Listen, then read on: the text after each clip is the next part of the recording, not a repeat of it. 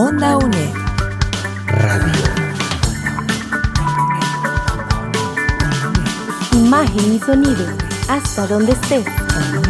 OndaUNED.com.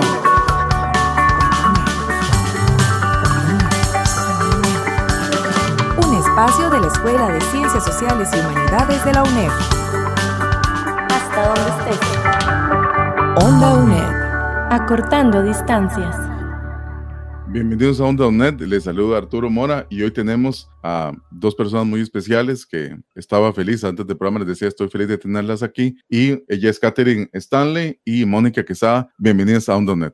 Muchas gracias Arturo, es un placer para nosotros estar acá. Gracias Mónica. Catherine, gracias por aceptar la invitación. Claro, estamos muy felices de, de estar acá, somos grandes admiradoras de Onda UNED. Así y usted, es. Arturo, ha sido un, un súper aliado desde casi desde el principio de, de, de nuestro medio. Entonces, muchas gracias. Gracias, gracias. Recuerdo que, que disfruté mucho su podcast bilingüe, que esperamos en un momento poder incluso aportar en ese, en ese tema. Fue muy divertido escucharlas a ustedes, una hablando en inglés y otra en español sobre el mismo tema. Para mí, que soy profesor de inglés, también fue muy llamativo y poderles tener aquí en Onda UNED para que tanto en las redes sociales como en el programa de radio la gente conozca qué es lo que hacen ustedes en el colectivo 506. Esa sería la primera pregunta. ¿Qué es el colectivo 506 y cómo nació? Cuéntenos un poco sobre eso. Bueno, el colectivo 506 fue un bebé de pandemia, eh, que ha, ha, habido muchos bebés de pandemia muy interesantes en todo el mundo, creo. Eh, Mónica y yo nos conocimos hace años cuando ambas éramos periodistas en, en, el Tico Times, yo periodista, Mónica fotoperiodista, y siempre hemos sido amigas desde ese entonces. Y en el 2020,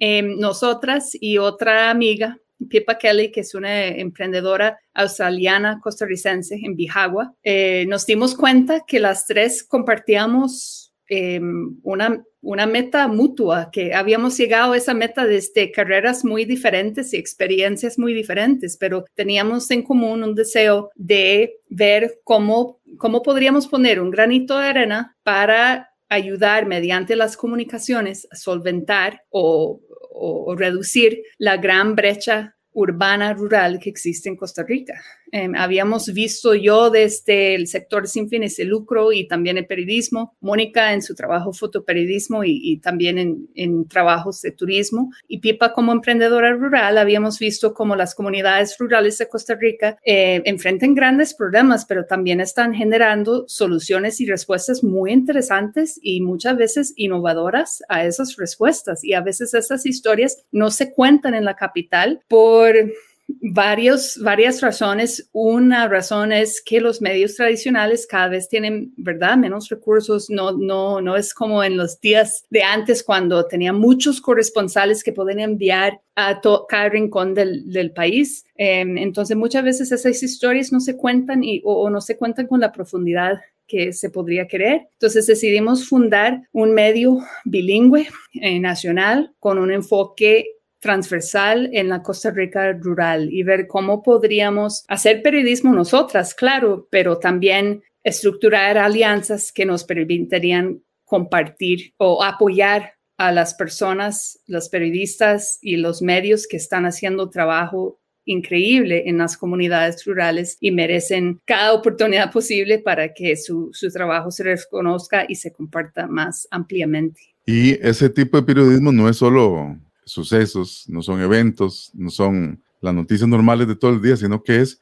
periodismo de soluciones, que tal vez se le escucha que no conoce del tema, le des que este programa sirva para entender eso. Entonces, Mónica, quiero que nos cuente qué es el periodismo de soluciones y cuáles aportes da este tipo de periodismo a nuestra sociedad actual. En ese, sí, Arturo, en ese proceso que, que vivimos al principio de, de, crear el colectivo 506 en el 2020, eh, nos topamos por esas casualidades que nos pone en el camino al universo con una beca que da una organización internacional, eh, bueno, estadounidense, perdón, que se llama, ya cada vez más internacional, que se llama la Red de Periodismo Soluciones. Y ellos lo que empezaron a hacer hace muchos años es cambiar un poco la manera en que hacemos periodismo y no centrarnos solo en denunciar o decir lo que se está haciendo mal o, señalar los problemas que están enfrentando las comunidades o las personas, que eso es muy importante, esa es una labor que el periodismo nunca debe dejar de lado, porque al final de cuentas somos esa, ese, ese otra, otro poder dentro del Estado, ¿verdad? Y dentro de, de, las, de los países que tenemos esa responsabilidad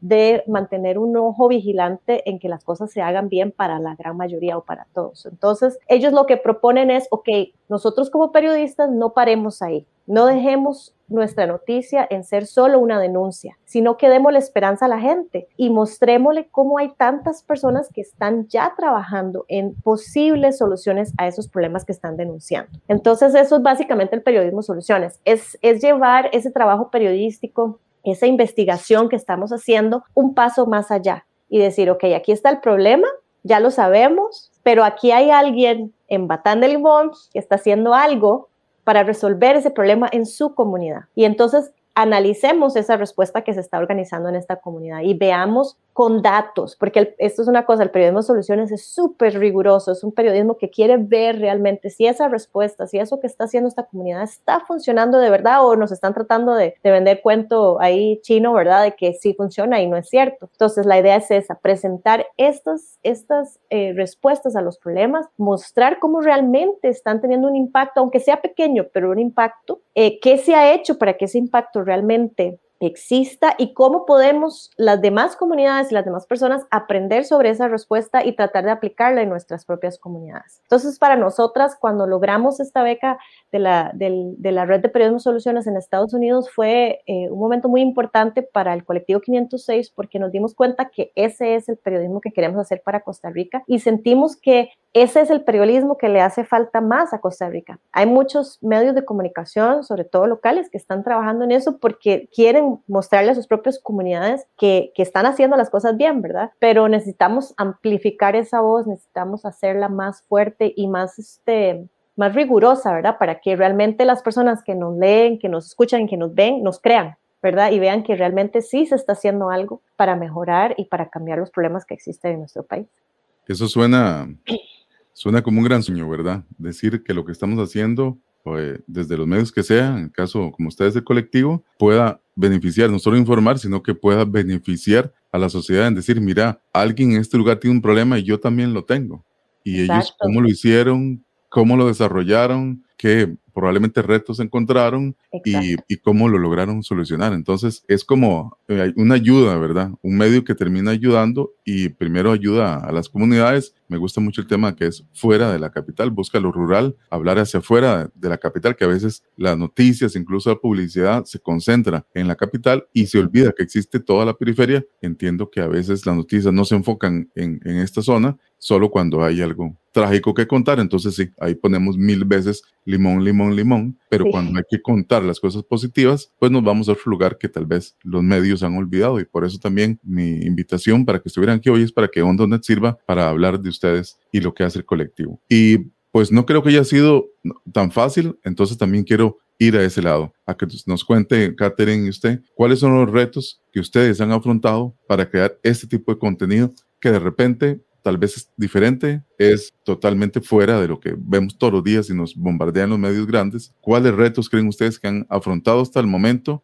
más grandes y que han podido superar? Sí, eso es una muy buena pregunta. Eh, yo creo que el reto más grande es el tiempo que hay que invertir y por ende el, el costo que es, eso representa, ¿verdad? Y las tres cofundadoras del colectivo 506 somos mamás, entonces uso un ejemplo de esos. Si mi hija llega de la escuela y me dice, mi maestra de tal materia es fatal, nos grita, no nos enseña nada, ¿verdad? Yo puedo decirle, lo siento, supérelo, o puedo decirle, bueno, eh, repórtela, vamos a reportarla con la directora y termina ahí. Pero si yo le voy a decir, ok, bueno, es, es terrible esa maestra, ¿hay algún niño en su clase que logra algo mejor en esta clase? Ah, ¿quién es? ¿O qué hace? ¿Cuándo empezó a hacer eso? ¿Y cómo ha sido el resultado? ¿Y cuándo no funciona lo que ese niño eh, trata de hacer? ¿Y cómo se podría eh, lograr que más niños hacen eso? O sea, eso va a ser una conversación larguísima. Y así es con el periodismo de soluciones, porque tenemos que entender el problema, después ver quién está haciendo algo y como dijo Mónica antes, no es solo contar una historia bonita de algo positiva, positivo que ha pasado es también ver dónde están los datos que demuestran ese impacto, qué son las limitaciones, qué son las cosas que no han funcionado bien. Entonces, las entrevistas que hacemos no es para asustar a, futuros fuentes, pero sí son, son más largas, porque, pero, pero muchas veces vemos que em, les terminan gustando porque hemos tenido desde ministros, no sé, todo tipo de entrevistado que al final dice, ay, qué bonito es como reflexionar realmente sobre qué, ¿verdad? ¿Cómo podemos mejorar eso? Entonces, yo creo que es una experiencia muy bonita para la periodista y para, para todos los que que entrevistamos, bueno, humildemente diciendo, pero yo, yo sí creo que es algo muy bonito, pero sí se requiere mucho tiempo. Em, y otra cosa que nos han dicho algunos periodistas rurales que han trabajado ese tipo de periodismo con nosotras es que a veces las personas entrevistadas se sorprenden cuando empiezan a preguntar sobre esas limitaciones y esas mejores que hay que hacer. Y eso me dice a mí algo muy interesante sobre la actitud hacia los periodistas, porque lo que nos han dicho es que muchas veces están preguntando sobre una solución que están implementando, todo muy bonito, después dicen, ok, cuénteme sobre lo que no ha salido bien. Cuéntame sobre impactos negativos que tal vez han tenido sin querer. Y la persona les ha dicho, ah, yo, pero yo pensé que estaba de mi lado. Yo pensé que eso, ¿verdad? Era una entrevista amigable. Entonces, eso nos dice que a veces nos acostumbramos a todos a que hay notas negativas y hay notas positivas no rigurosas, ¿verdad? Y precisamente estamos tratando de lograr un balance donde se explora ambas cosas, eh, todas las facetas de, lo que se intenta hacer. Y si hay algo, eh, también yo creo que es bonito porque si hay un fracaso, si hay, yo traté de hacer algo y fracasó totalmente, eso también puede ser parte de periodismo soluciones, porque ¿qué aprendemos de ese fracaso? Entonces, esas son algunas cosas que mencionaría yo y, y tal vez Mónica tenga otras. Claro, Mónica, cuéntanos. Sí, yo, yo agregaría que, que, es, que es cierto, ¿verdad? O sea, no existe no existe la, la, la, pomada canaria que todo lo cura, ¿verdad? No hay, no hay una respuesta, una solución única a un problema. Los problemas son demasiado complejos pero, pero cuando aplicamos soluciones y cuando analizamos las soluciones que se han aplicado, hacer esa reflexión de lo que no ha funcionado nos puede ayudar a mejorar o que en otra comunidad donde lo, lo traten de, aplicar puedan hacerlo tal vez con un poquito de, menos este, baches en el camino, ¿verdad? Entonces por ahí va un poco el, el trabajo del periodismo de soluciones. Yo creo también que, que para nosotros otra, otra dificultad ha sido bueno, tal vez no es dificultad, pero ha sido muy interesante cómo nos hemos ido presentando frente a, nuestros lectores también, ¿verdad? Porque de repente están pasando cosas muy importantes en el país, como cambio de gobierno, ¿verdad? Eh, y nosotras dijimos, ok, hay mucho que reportar, hay mucho que decir, hay mucha noticia de último minuto, pero analicemos otras cosas que,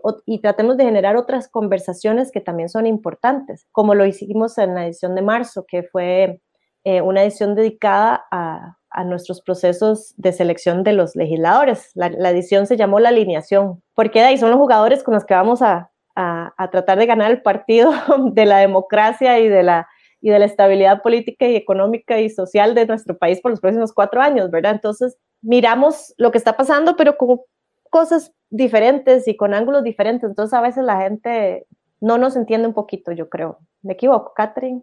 Pero yo creo que ahí poco a poco hemos ido presentándonos como esa opción de leer sobre lo que está pasando y sobre lo que nos afecta, pero con un ángulo un poquito diferente y tratando de cambiar la manera en que conversamos sobre, el tema y profundizar un poco en lo que, en lo que conversamos.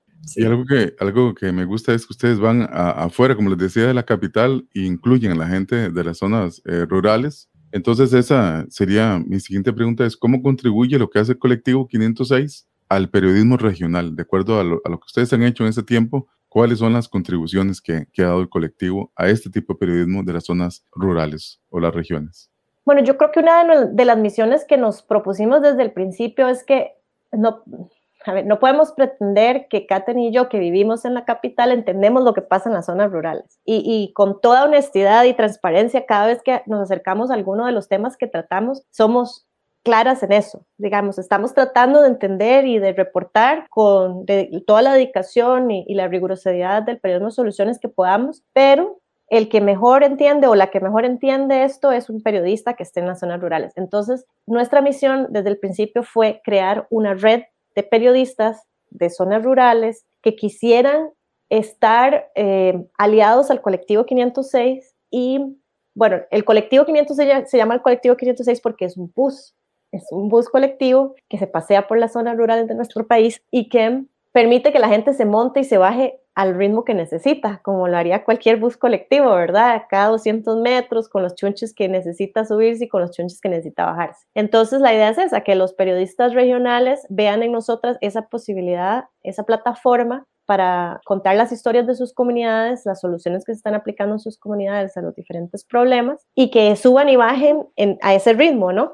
Eh, entonces creamos la red de la red, una red que se llama Red 506, que tiene eh, a bastantes periodistas, Arturo incluido en nuestra red. Y la idea es esa, que más y más personas, periodistas o líderes comunales que están generando comunicación en sus comunidades, se unan a esta red. Y poco a poco empecemos a decidir juntos también cuáles son los temas que el, que el colectivo debería estar tocando. Y que realmente eh, nuestras discusiones sobre los, los temas que vamos a cubrir se vuelvan colectivas, como, como, como lo dice el nombre y como lo representa el bus. No sé qué más, Catherine, pensás vos. Bueno, algo importante mencionar es que si que una limitación que nosotras tenemos es obviamente una financiera. Si una periodista rural fuera a nuestra página de colectivo506.com en este momento y ya está scrolleando, va a decir, ay, pero eh, esas dos muchachas están escribiendo casi la gran mayoría del contenido. Em, y sí, eso es porque de, todavía no nos pagamos, no,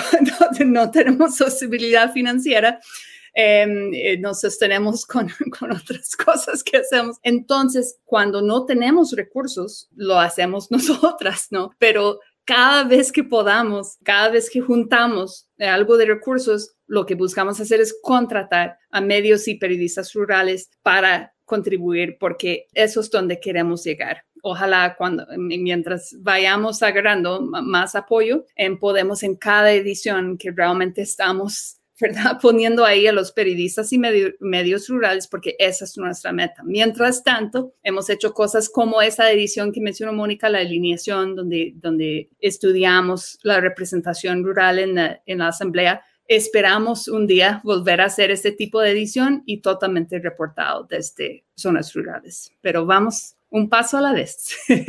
Sí, y bueno, y en ese proceso también mencionar para, para las personas que quieran unirse en el futuro a la, red, también hemos tratado de, de generar espacios de eh, formación sobre periodismo soluciones, porque, bueno, de, muchos de estos eh, periodistas que están en zonas rurales tienen sus propios medios de comunicación y la idea es que, de que ellos también tengan las herramientas y el conocimiento para poder hacerlo en sus propios medios de comunicación. Entonces, ese también es otra misión muy importante para nosotras como colectivo. Sí, ahí una pregunta es, eh, ustedes lanzan una edición, creo que es mensual o bimensual. Cuéntenos un poco quiénes han participado, ¿verdad? Fuera de ustedes dos que han producido contenido y esa es otra pregunta, ¿cómo participar? Alguien que escuche me tengo un medio local o me gusta escribir o me gusta la fotografía, ¿cómo poder participar? Incluso lo que me gusta mucho el medio es que es bilingüe, entonces hay versión en inglés y versión en español también, que también tiene una dificultad, pero hace más accesible el, contenido para que la gente que, que hable inglés pues también entienda y sepa lo que está ocurriendo en Costa Rica. Entonces cuéntenos un poco quiénes han participado de las ediciones hasta ahora y cómo pueden hacerlo para participar.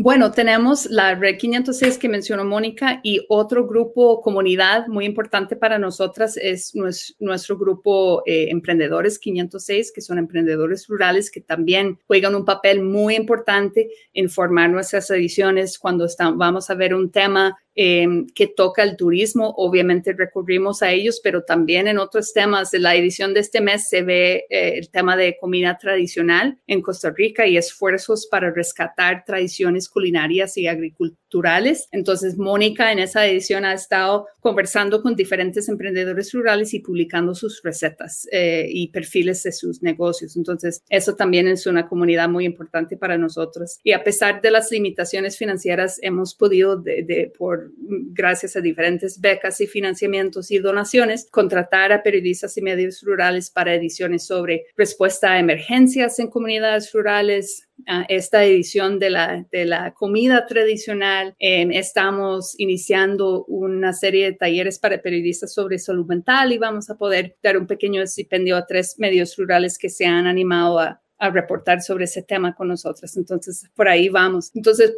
¿cómo eh, participar? Bueno, estamos en el colectivo 506.com, ahí nos pueden leer, ahí se puede suscribir a un boletín gratuito semanal que tenemos que llega los sábados con las notas de la semana. Tenemos un grupo WhatsApp para la Red 506, entonces periodistas y otras personas apasionadas por, eh, eh, muy interesadas en periodismo soluciones. Ese grupo es para periodistas, pero también líderes comunitarios, educadores, eh, otras personas que quieren promover ese tipo de, periodismo en sus comunidades. Em, y el grupo Emprendedores 506 también en WhatsApp eh, se está volviendo una comunidad muy, muy interesante y muy, muy activa. Entonces, em, siguiéndonos en cualquier red social, estamos el colectivo 506 en todo lado. Se puede acceder a, esas, a esos grupos de WhatsApp. Em, ¿Qué más, Mónica, para participar? Sí, bueno, nuestro WhatsApp es el 8506-1506. Trato de decirlo normal, pero me hago enredos. 8506-1506 o 8506-1506. eh, siempre estamos las dos eh, monitoreando y, agradecemos muchísimo a las personas que se nos acercan eh, para, para, darnos sus comentarios o, sugerencias. Y mm, sí, tal vez este, agregar a la lista de, ediciones en las que hemos tenido participación, un poco reforzando lo que dijo Catherine el año pasado, las ediciones de abril y de, y de mayo, abril se llamó eh, Camino al, no. Camino al andar. Camino al andar, sí, yo. Y eh, la de mayo se llamó Costa Rica desde adentro y fueron construidas en su totalidad a partir de los reportajes, ya sea que hicimos nosotras sobre emprendedores de turismo rural o que construimos con los emprendedores de turismo rural. Entonces, esa fue una experiencia muy rica también para nosotras porque, eh, como decía Catherine, la comunidad de emprendedores de turismo rural es una comunidad importante para nosotras y una, de las cosas que queremos hacer en el futuro es apoyarles más en, la parte de comunicación y, en la construcción de de narrativas que reflejen realmente lo valioso y que es eh, el trabajo que realizan. y bueno, después también en, la alineación, sí tuvimos aporte de, periodistas de comunidades eh, rurales que contaron cómo se vivieron eh, las elecciones el, el 6 de febrero de este año. Cosas muy interesantes. Escribieron de Batán también, ¿verdad? Yo sigo con mi Batán de Limón. Em, entonces, em, y sí, yo creo que la idea es esa, que, que empecemos ojalá cada vez más personas a sentir el colectivo como un espacio eh, en el que ahí, al ritmo que tenemos que ir, se suban y se bajen y nos acompañen en lo que puedan, ya sea siguiéndonos en redes sociales eh, o suscribiéndose a la, lista de correos, ¿verdad? O a las, a las comunidades que ya tenemos establecidas en WhatsApp, los grupos de WhatsApp. Muchas gracias. Y, y para cerrar, es hacia dónde quieren ir. ¿Cuál es la meta que ustedes tienen muy importante como, como medio y como colectivo. Me gusta esa metáfora del bus. Puedo entrar, puedo participar, puedo bajarme, puedo aportar. Mira algo pasa en mi comunidad. Y pensando en eso, ya han tenido experiencia, ya han tenido ediciones, ya tienen participación, están buscando que más personas entren y participen. ¿Cuáles metas serían las que tiene el colectivo en este momento a corto y mediano plazo? Que ustedes me dicen, eh, Arturo, esto es lo que quisiéramos lograr en este corto y mediano plazo. A corto plazo, yo quiero echar gasolina al bus. necesitamos... Es una buena metáfora.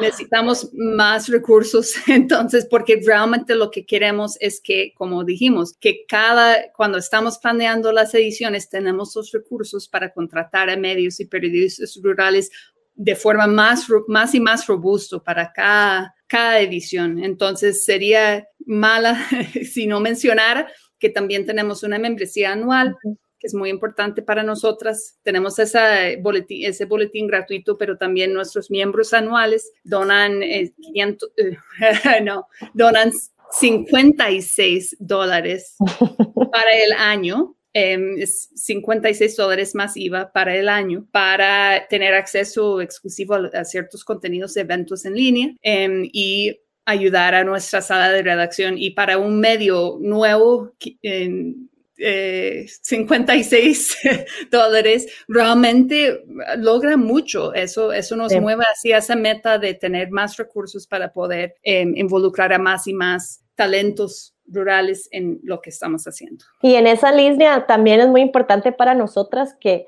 a ver, hay que hacer un cambio, hay que hacer un switch en, en, los emprendimientos grandes de nuestro país y en las organizaciones grandes de nuestro país sobre lo que significa mercadearse y cómo presentarse ante el mundo. Yo creo que los, los negocios que tienen una visión responsable tienen que empezar a ver en medios como el colectivo 506, bueno, y como otros que son aliados de Onda UNED, eh, una oportunidad para hacer un cambio, para generar cambio en nuestra sociedad y no simplemente para promover sus productos, ¿verdad? La gente, las personas estamos cada vez más conscientes de que las empresas que, que, quieren mejorar nuestro país son las que tenemos que apoyar, ¿verdad? Entonces, yo creo que también esperamos que tal vez por ahí nos escuche algún emprendedor grande que tenga un, presupuesto de, mercadeo y que vea en el, en, las, en el periodismo que hacemos en el colectivo 506 como una oportunidad para aportar y promoverse como una empresa que está preocupada por la mejora del país. Entonces, eh, esa, esa, es una de nuestras metas que estamos entrándole con fuerza ahorita y es presentarnos frente a, esos este, emprendimientos grandes, empresas grandes, corporaciones, compañías, ¿verdad? Organizaciones grandes para que nos aporten también y se unan a este, a este trabajo de, presentar soluciones y no solo problemas. Sí, ese es como, como nuestro, nuestra meta a, a corto plazo. Y a mediano plazo yo creo que es ver todas las ediciones completamente construidas desde Costa Rica rural por periodistas costarricenses y, y, no costarricenses, pero que viven acá y que están realmente en contacto con estas personas y estas organizaciones y estas comunidades que están haciendo la diferencia. Para que entonces nos empecemos a hablar más entre comunidades, pero también dentro de la capital eh, empecemos a darnos cuenta que tenemos mucho, mucho que aprender de lo que pasa fuera de la gama. Así es, algo que me gusta también, el colectivo ayuda a conocer los lugares. Yo me trasladé de la, de la zona central del país a Limón y a veces voy allá, visito amigos o familiares y cuando pregunto, ¿conoce Limón? La respuesta la mayoría de veces es no y no piensan venir. Algo que me gusta del colectivo es al tener noticias de estos lugares, ojalá motive a que tanto ticos como personas fuera del país vayan a conocer, no que quieran ir solo a la capital, sino que mira una noticia de Guanacaste, una noticia de Corcovado, una noticia de, Talamanca. Me gustó lo que la historia, me gustó la persona que está haciendo, quisiera incluso ir a conocer la iniciativa, ¿por qué no ir a aportar? Y eso me encanta y tal vez es eh, lo que más me gusta de ustedes es comunicar soluciones, a veces positivas cosas y negativas cosas que pasan en el proceso y que ojalá esta entrevista y este programa sirva para que el colectivo 506 crezca. Yo también participo y soy parte del colectivo y les agradezco aceptar la invitación a Catherine Stanley y Mónica Quesada. Chicas, un gusto tenerlas aquí. Gracias a usted. Y gracias a los escuchas. Esto fue Onda UNED y hoy con el tema Periodismo Soluciones a cargo de Catherine y Mónica, ellas encargadas del colectivo 506. Acompañamos tus estudios. Cátedras sin Fronteras.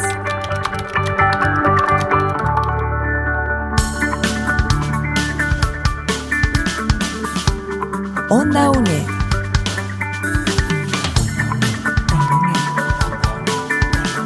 Imagen y sonido. Hasta donde estés. OndaUNE.com